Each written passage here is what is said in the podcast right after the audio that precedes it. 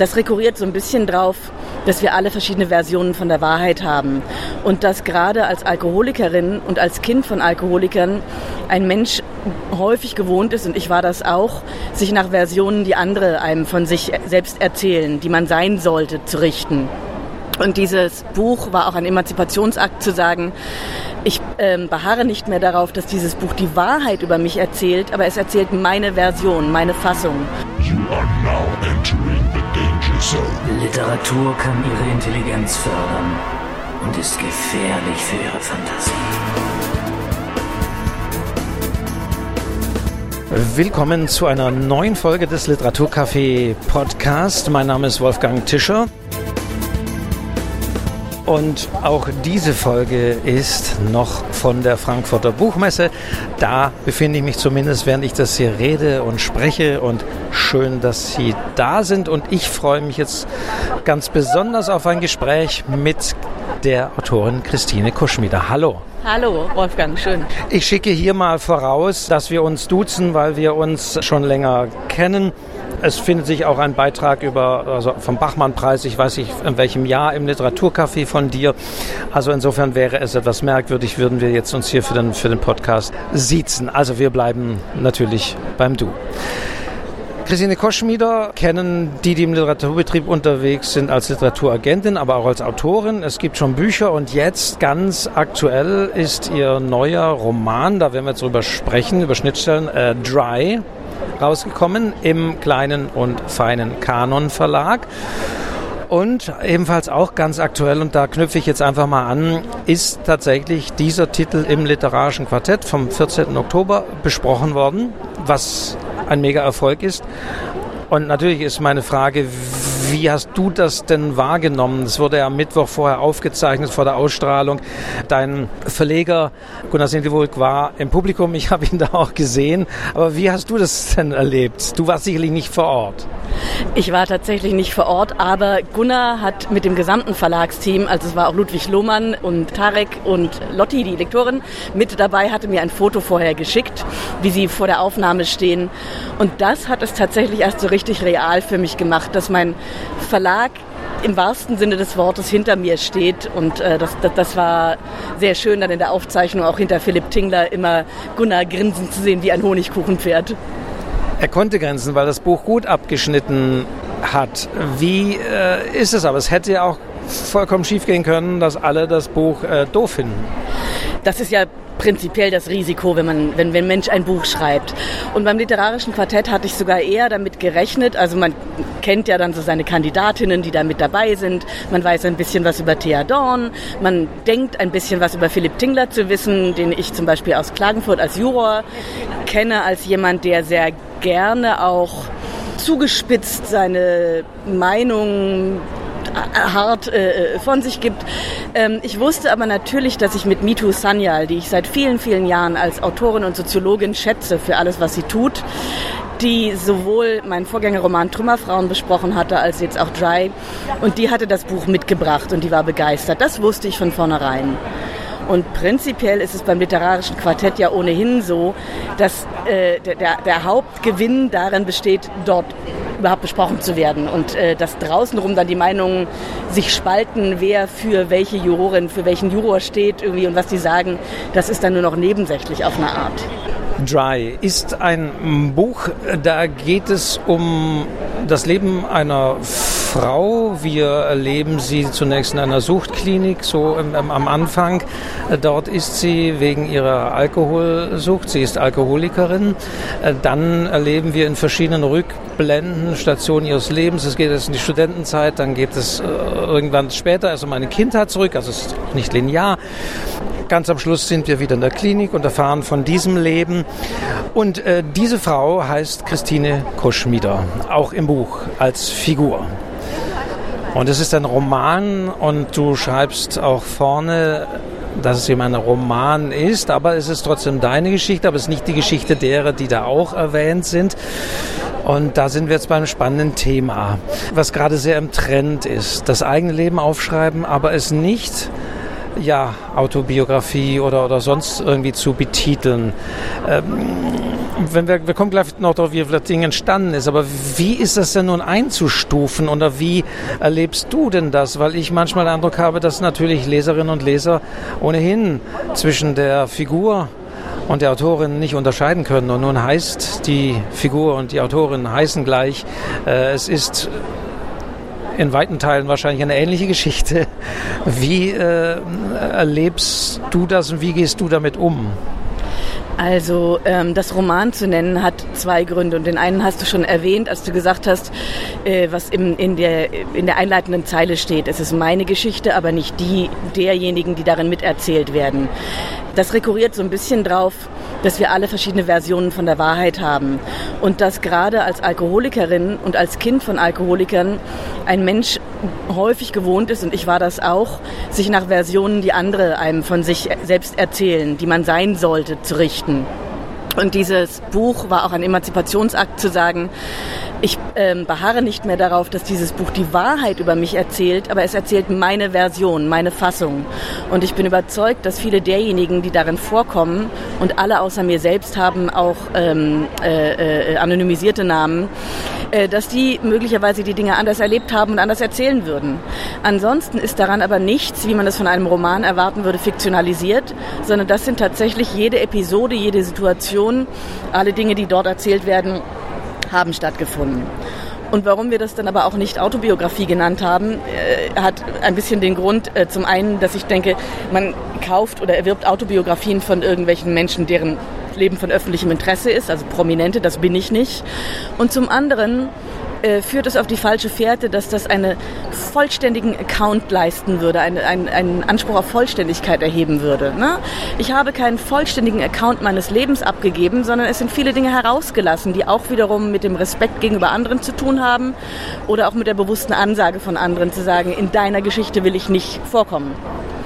Und dann wäre es aber nicht wahr, wenn ich es Autobiografie nennen würde. Deswegen ist sozusagen das Romanhafte daran eher das, was nicht darin vorkommt, als das, was darin vorkommt.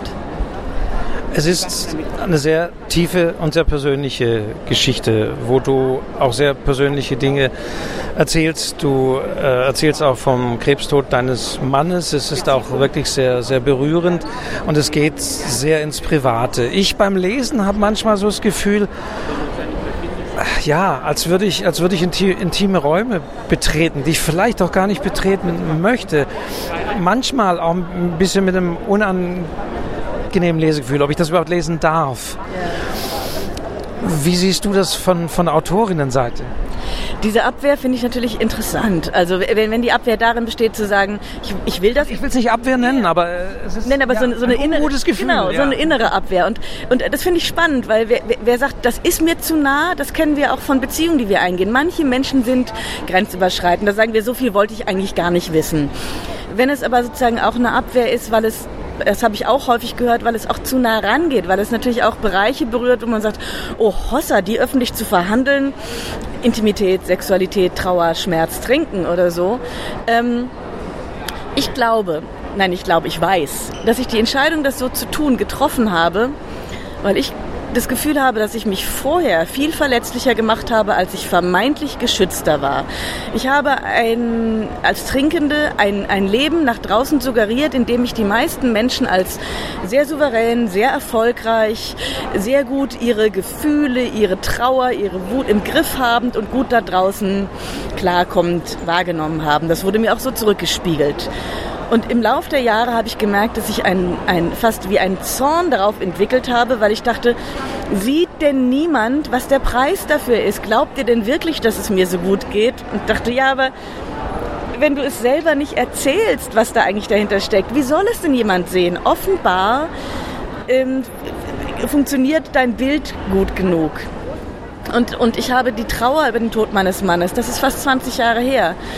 Und den Ärger da, oder die, das Unverständnis darüber, wie schlecht in Deutschland mit Trauer umgegangen werden kann, wie allein ich mich häufig gefühlt habe, weil alle überfordert waren, das hat wie ein Giftbrocken in mir nachgewirkt. Und ich dachte, ich muss das jetzt einmal aufschreiben und einmal so dicht das alles erzählen, dass ich danach mich nie wieder nackig machen muss auf eine Art. Und es war nie so das Gefühl, ich gebe natürlich auch etwas sehr Privates weg und kann es dann auch nicht mehr einfangen. Ähm, ich glaube, es war eher so, dass ich vorher, die Jahre, die Jahrzehnte, immer Sorge hatte, jemand könne bestimmte Dinge über mich denken oder von mir denken und habe versucht, kontrolliert zu leben. Die Emotionen, die ich in anderen auslöse, zu kontrollieren, was wir wissen, dass das nicht geht. Ja, aber das ist auch ein beliebtes, bei Alkoholikerinnen beliebtes Spiel, auf gar keinen Fall die Kontrolle über bestimmte Dinge abzugeben. Und was ich jetzt getan habe, ja, ich habe mich verletzlich, verwundbar und empfindlich und bedürftig gezeigt. Nur wenn jetzt jemand sich hinstellt, was früher das Schlimmste gewesen wär, wäre, und mit dem Finger auf mich zeigt und sagt, guck mal, die ist bedürftig, die ist traurig, die äh, sagt Dinge über sich, dann, äh, dann stehe ich da und sage, ja, aber es, es beschämt mich nicht mehr, weil ich habe es doch selber gesagt. Du kannst mir doch gar nichts mehr anhaben. Also tatsächlich fühle ich mich jetzt souveräner als zuvor. Also ist das eine plumpe Sache, aber den stelle ich so hin, auch ein Teil der, der Therapie, dann dieses Buch sozusagen. Ähm, das, das, das, fällt mir sehr schwer zu beantworten, zumal interessanterweise Thea Dorn ja als Kritik auch aufgegriffen hat, Therapie sei kein literarisches Sujet, also man solle doch gefälligst mit seinen Therapiegeschichten keine, keinen Anspruch auf Romanhaftigkeit erheben. Das finde ich sehr interessant, weil dann müsste man ja eine Liste aufmachen, sind Butterbrote ein Thema für Literatur oder, also was erhebt der Anspruch? Ähm, war es therapeutisch? Befreiend war die Entscheidung, in eine Suchtklinik zu gehen und dort Dinge über mich zu lernen und zu erfahren und aufzuarbeiten, was ich in der Klinik gemacht habe. Ich behaupte aber, dass die Form, in der ich es aufgeschrieben habe, eine sehr literarisierte Form ist und keine Wiedergabe der Therapie eins zu eins mehr.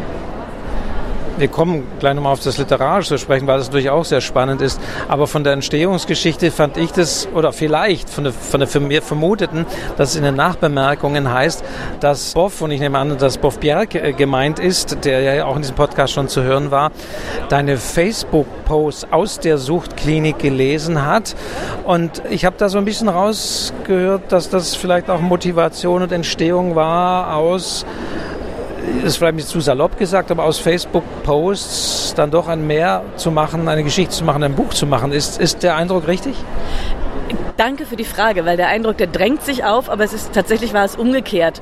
Ich hatte schon, bevor ich in die Klinik gegangen bin, festgestellt, dass ich irgendwie mal versuchen muss, mich anzunähern diesem Thema Trauern und Übrigbleiben in Deutschland. Aufgrund der vorhin schon erwähnten äh, Verbittertheit, die in mir gewachsen ist über die Jahre. Und ich hatte 80 Seiten schon geschrieben über die Zeit nach dem Tod meines Mannes. Die gab es bereits.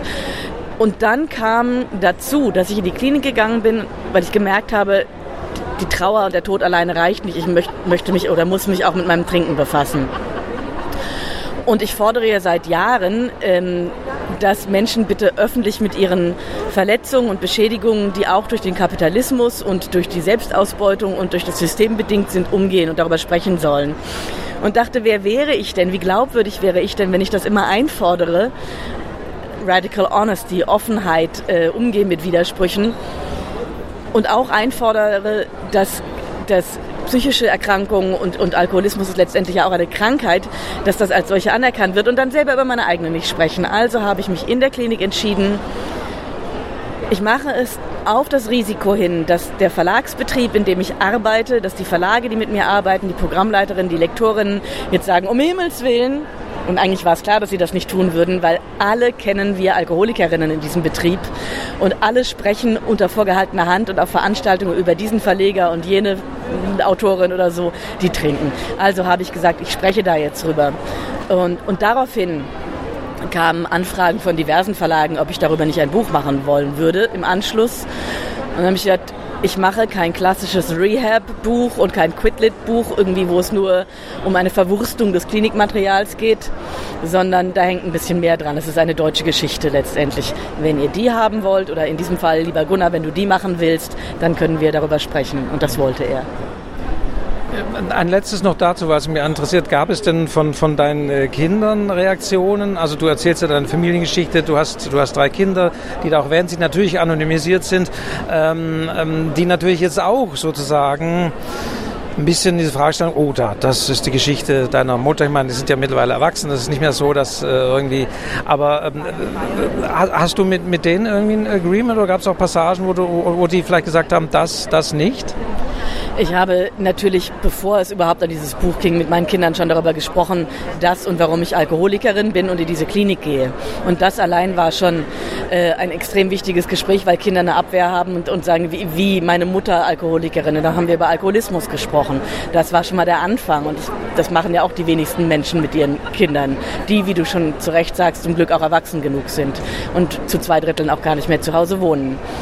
Und im Anschluss habe ich auch darüber gesprochen, dass ich ein Buch darüber schreiben werde und dass von allen Dingen und Menschen, die ich raushalten kann, ich natürlich meine Kinder am wenigsten raushalten kann, weil es ja auch um die Implikationen und die Konsequenzen, die es hat als trinkende Mutter auf die Erziehung und die Beziehung zu meinen Kindern. Und dann haben sie gesagt, das ist deine Geschichte und das kannst du tun. Und die Kapitel, die sie betreffen, habe ich auch mit ihnen abgesprochen. Ähm, meine Tochter ist sehr stolz auf dieses Buch und hat es auch gelesen. Und ähm, über, es gibt mit äh, meinen anderen Kindern gibt es zum Teil andere Erfahrungen, aber die möchte ich nicht weiter ausführen. Dann äh, möchte ich das hier auch abschließen und auch auf das Literarische jetzt wiederum zu sprechen kommen, weil wir natürlich generell ja diesen Trend haben, sei es jetzt auch beim Buchpreis, sei es jetzt auch beim Nobelpreis, die persönlichen Geschichten. Nun kriege ich dann manchmal auch Texte, wo jemand sagt, ja, ich habe auch das, meine Geschichte aufgeschrieben und das ist noch viel besser. Äh, wie oder was ähm, macht nun das Literarische an? Wie hast du an diesem Text, an deiner Geschichte gearbeitet, um zu sagen, es geht über auch deine Geschichte vielleicht hinaus. Es ist auch berührend, es ist auch spannend teilweise. Also was macht die Literatur in dieser Geschichte aus? Das fällt mir natürlich ein bisschen schwer, äh, das, das äh, herauszukristallisieren. Das würde ich mir sozusagen eher von, von, von, von außen wünschen. Aber zumindest war es mir ein, ein großes Anliegen. Also ich bin seit 20 Jahren Literaturagentin. Das heißt, ich lese, ich vermute mal, dann doch etwas mehr als andere. Und ich, ich sehe natürlich, was Texte lamoyant, äh, selbstbezogen, ähm, egoistisch, also all das, was ich vermeiden wollte, macht. Und ich habe versucht, eine größtmögliche Distanz bei gleichzeitiger größtmöglicher Intimität. Also ich wollte offen sein, aber mich nicht als Opfer darstellen oder äh, Alkoholismus und den Tod meines Mannes nicht als Schicksal. Also ich habe natürlich versucht und offensichtlich, es wurde mir attestiert, ist es mir möglicherweise gelungen, das mit einer gewissen äh, Selbstironie oder mit Humor darzustellen, was mich irrsinnig freuen würde, wenn es so wäre. Ähm, inwiefern ich das aber sozusagen literarisch gelöst habe oder wie das aufgegangen ist, das kann ich tatsächlich nicht selber beschreiben. Also es ist dir gelungen, das kann ich sagen. Ich, da greife ich vielleicht mal zwei Dinge raus, die, die ich äh, allein schon bemerkenswert finde. Das eine ist natürlich die Art, äh, dass in gewisser Weise antichronologisch zu erzählen. Natürlich mit Rückblenden, aber auch nicht, wie man denkt, jetzt gibt die erste Rückblende die Kindheit, dann kommt die nächste äh, Jugendzeit und so weiter, sondern es springt, das springt ja auch in den äh, Zeiten. Wurde das teilweise auch umgebaut von der Chronologie von dir oder in Zusammenarbeit mit dem Lektorat? Oder äh, war das von Anfang an bei dir so festgelegt, wo du Sprünge setzt? Wir kommen vielleicht mal zum Inhaltlichen, die natürlich da, dadurch bedingt sind, aber dass du zum Beispiel eben nicht, ich fange mal mit meiner Kindheit an, so Rückblende, jetzt fängst du in der Kindheit an und wollen wir mal sehen, sondern du springst ja in die Zeit, wo du dein Elternhaus, äh, beziehungsweise hast bei deinem Vater gewohnt, das verlassen hast, nach Leipzig gegangen bist, äh, zum Studium. Also da setzt du in der ersten Rückblende an. Ich habe äh, im ersten Gespräch mit Gunnar, da sind wir in der Suchtklinik äh, in Lindow, da gibt es ja relativ viele Seen, das ist in Brandenburg, sind wir um den Wutdsee gelaufen, drei Stunden lang und haben darüber gesprochen, wie sich das überhaupt erzählbar machen ließe. Und haben da schon bestimmte Themen herauskristallisiert. Äh, eines hieß zum Beispiel Aufbrüche, äh, eines hieß Abschiede. Also es waren nicht klassische chronologische Themen, ähm, und da wir dann aber gemerkt haben, wir können, wir können das nicht an bestimmten Themen durchdeklinieren, haben gesagt, wie wäre es denn, wir setzen die Suchtklinik als Klammer, weil in der fängt es an und in der wird es dann auch enden, vorerst, weil es ist natürlich kein Happy End zu sagen, jetzt geht alles happily ever after weiter.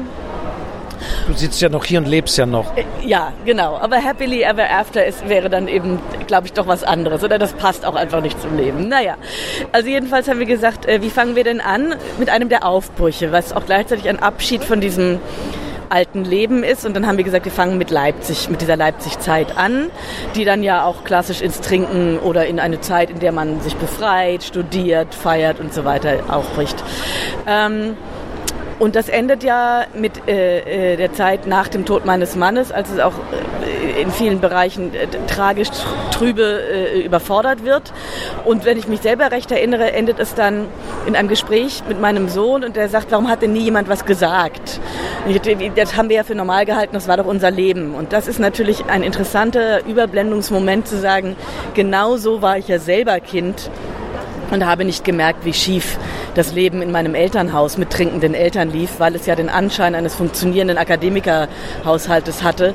Und das war ein, ein, ein idealer äh, äh, Cut, also wie ein filmischer Cut, natürlich dann in die Kindheit zurückzugehen und zu gucken. Ähm, die Mutter hat jetzt mit ihrem eigenen Sohn gerade über etwas, was schiefgelaufen ist, gesprochen. Äh, wie war denn die Mutter als Kind? Also ich in diesem Fall.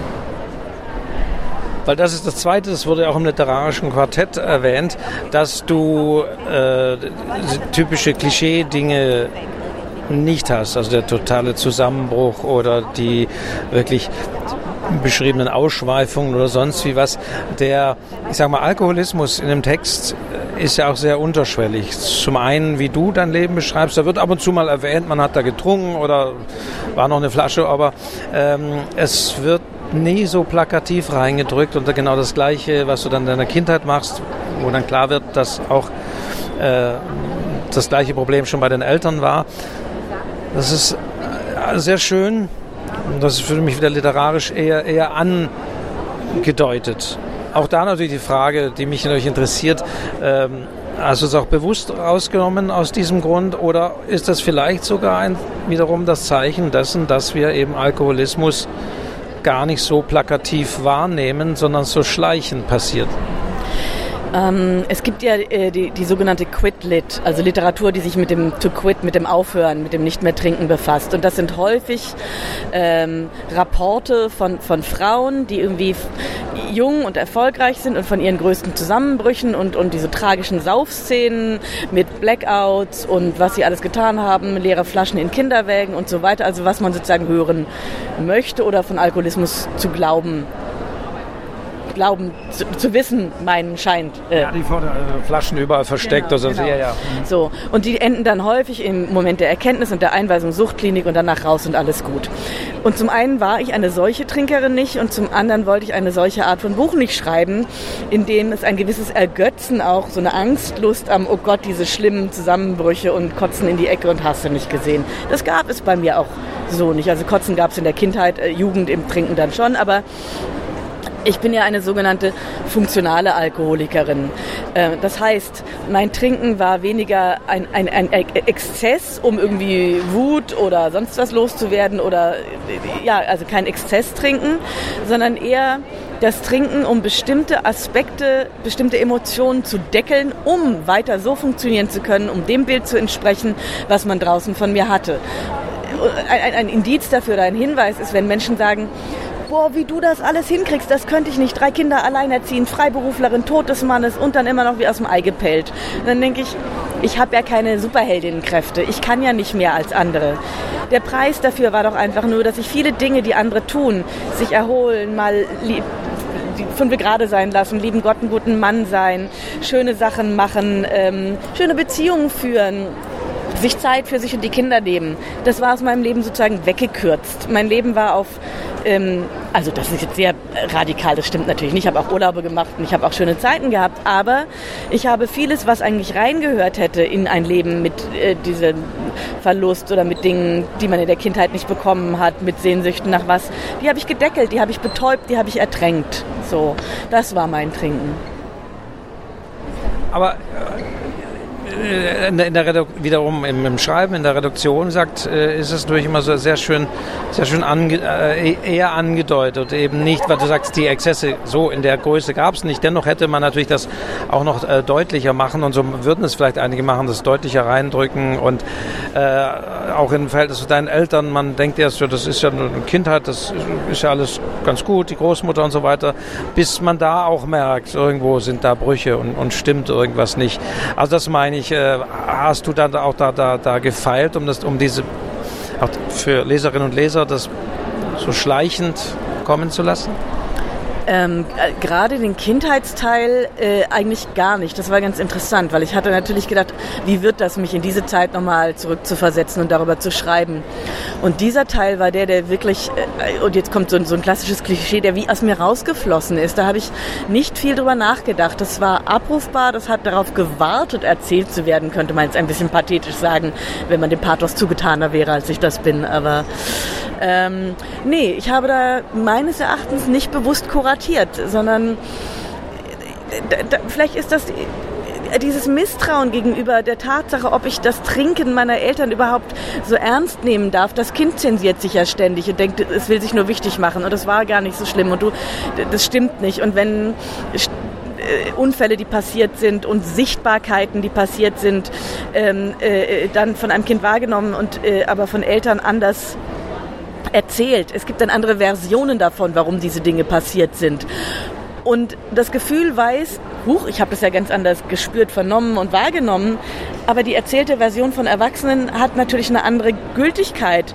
Also das Einzige, was wächst, ist nicht ein Wissen um das Trinken und den Alkohol und seine äh, schlimmen Konsequenzen, sondern ein Misstrauen gegenüber der eigenen Wahrnehmung. Und das ist vielleicht auch äh, die Botschaft, die ich über diesen Alkoholismus der eigenen Eltern als auch dann den weitergegebenen oder nicht weitergegebenen, meinen eigenen zu sagen habe, ist, dass er vor allem menschliche Beziehungen, Vertrauen und Bindungsfähigkeiten manipuliert und ein Misstrauen vor allem in denen sät, den, die einem ausgeliefert sind. Die fangen nämlich an, das zu glauben, was die Alkoholikerin ihnen erzählt.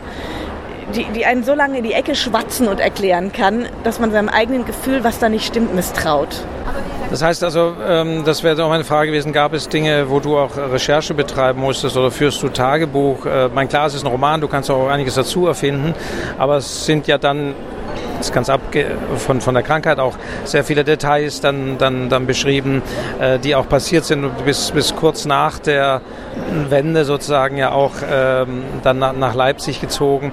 Also auch da die, die, die, die Stimmigkeiten, war da auch vieles, was du noch vielleicht auch mal noch fragen musstest bei Freunden und Bekannten, wie war das da so? Ähm, oder gab es Tagebuch? Oder ist es wirklich alles aus dir herausgeflossen? Nein, es gab, und das war ganz schön, es gab natürlich Weggefährtinnen, die ich ohnehin, das, das ist ja, wenn, wenn jemand nach 35 Jahren aufhört zu trinken, dann ist das, ich glaube, bei den AAs ist es sogar empfohlen oder wichtig, dass man, also bei den anonymen Alkoholikern, bei denen ich aber nicht bin, ähm, dass man sozusagen aufarbeitet und sich an alte Weggefährtinnen wendet und vielleicht auch irgendwie sich entschuldigt für Dinge, die passiert sind. Ich habe jetzt weniger Entschuldungen oder Entschuldigungen gesucht, aber ich habe alte Weggefährtinnen angeschrieben und nochmal befragt, wie sie Dinge wahrgenommen wahrgenommen haben, wie das damals war, wie, wie unsere Zeit mit dem Theater war, Dinge, die ich selber nicht rekonstruieren konnte. Das war das eine. Äh, und es gibt diesen großartigen Band Das Jahr 1990 freilegen, der im Spectre Verlag erschienen ist, wo sozusagen mit Bildmaterial und mit äh, Quellen und historischen Dokumenten, wo sich also auch nochmal vieles sich zurückversetzen lässt in diese Vergangenheit. Und ja, es gab auch ein sehr sporadisch geführtes Tagebuch, an dem ich äh, nochmal die Christine, die ich 1993 bis 99 war, wiederfinden konnte und zum Teil auch Tagebucheinträge eins zu eins äh, äh fast äh, übernommen habe. Ja. Musik spielt auch eine große Rolle und Musiktitel, auch das zieht sich durch in den, in den Überschriften, aber teilweise auch in den. Es ist, ist tatsächlich auch Musik, die, was, was dich prägt, was dich vielleicht auch in die Zeit versetzt hat? Nicht nur in die Zeit versetzt. Musik ist generell, also wenn, wenn man jetzt über den Rausch spricht, äh, der nachdem ich mich gesehnt habe, der eine Intensität äh, hervorbringt, ein, ein äh, größer als das Leben, nachdem ich mich ja nach wie vor sehne. Das ist ja ein bisschen das Tragische. Suchtmenschen bleiben Suchtmenschen, ob sie das Suchtmittel weiter zu sich nehmen oder nicht. Und einer der wenigen Orte, in denen ich etwas Vergleichbares finde, ist tatsächlich die Musik. Und ähm, ja, deswegen spielt die vermutlich da eine, eine so große Rolle. Und wie sieht es aktuell aus? Du hast im Vorfeld erzählt, aus deiner äh, Agententätigkeit äh, hast du dich jetzt zurück und, und rausgezogen. Äh, Willst du dich auch mehr dem Schreiben widmen? Hast du, ich meine, du hast äh, schon den Roman Schweinesystem davor geschrieben. Siehst du auch ein bisschen ich will nicht für eine Karriere, wer, wer, wer, kann das schon so sagen, aber dich dann demnächst vielleicht auch mehr auf Autorinnenseite? Also zum nächsten, äh, zum einen die, die, der Ausstieg aus dem Agenturgeschäft, äh, der erfolgt ja nicht von einem Tag auf den anderen und radikal. Es gibt ja AutorInnen, die ich unter Vertrag habe, viele Jahre schon, die bleiben, denen bleibe ich erhalten, solange sie das möchten. Das heißt, da gibt es schon noch eine Verbindung und ein Standbein. Ich habe auch äh, ganz gelegentlich schon als Übersetzerin aus dem Englischen äh, gearbeitet. Das möchte ich weitermachen und, und ver verstärken. Ähm, und ich weiß, dass ich auch nicht von heute auf morgen als Autorin werde leben können. Aber etwas, von dem ich immer dachte, dieses sich nicht so wichtig zu machen und die eigene Stimme zu erheben. Ähm, ich habe jetzt sehr viele Rückmeldungen bekommen von, von, von, von Lesenden da draußen, von anderen Menschen, die sagen, das bewegt uns oder das hat etwas mit uns zu tun, was du dort geschildert hast.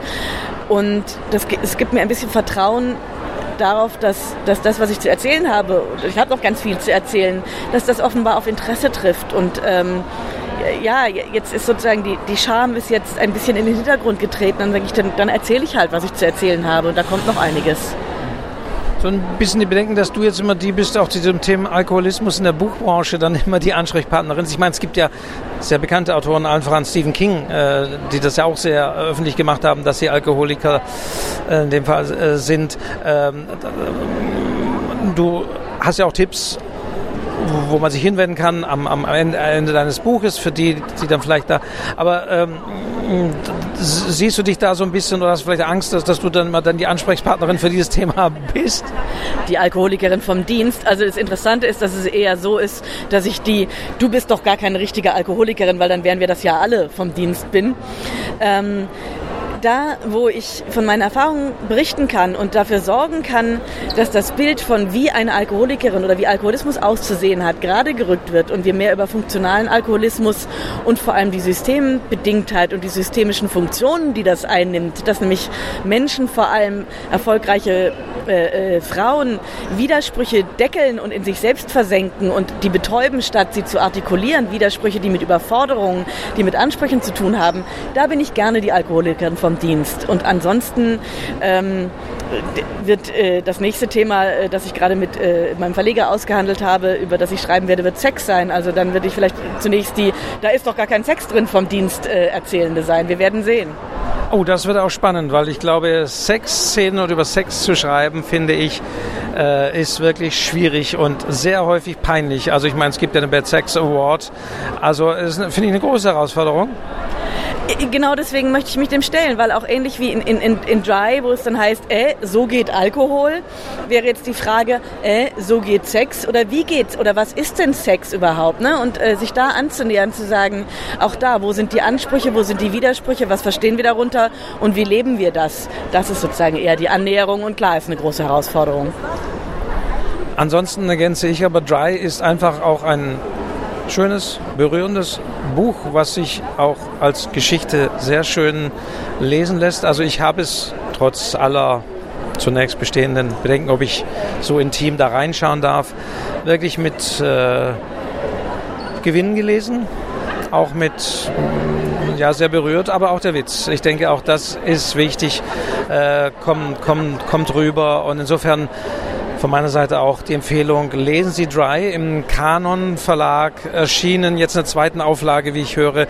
Und äh, ich wünsche dem Buch und ich wünsche dir, Christine, Christine Koschmieder, alles Gute für die kommenden Projekte und äh, vielen Dank, dass du hier so Auskunft gegeben hast über das Schreiben und das Leben. Vielen Dank.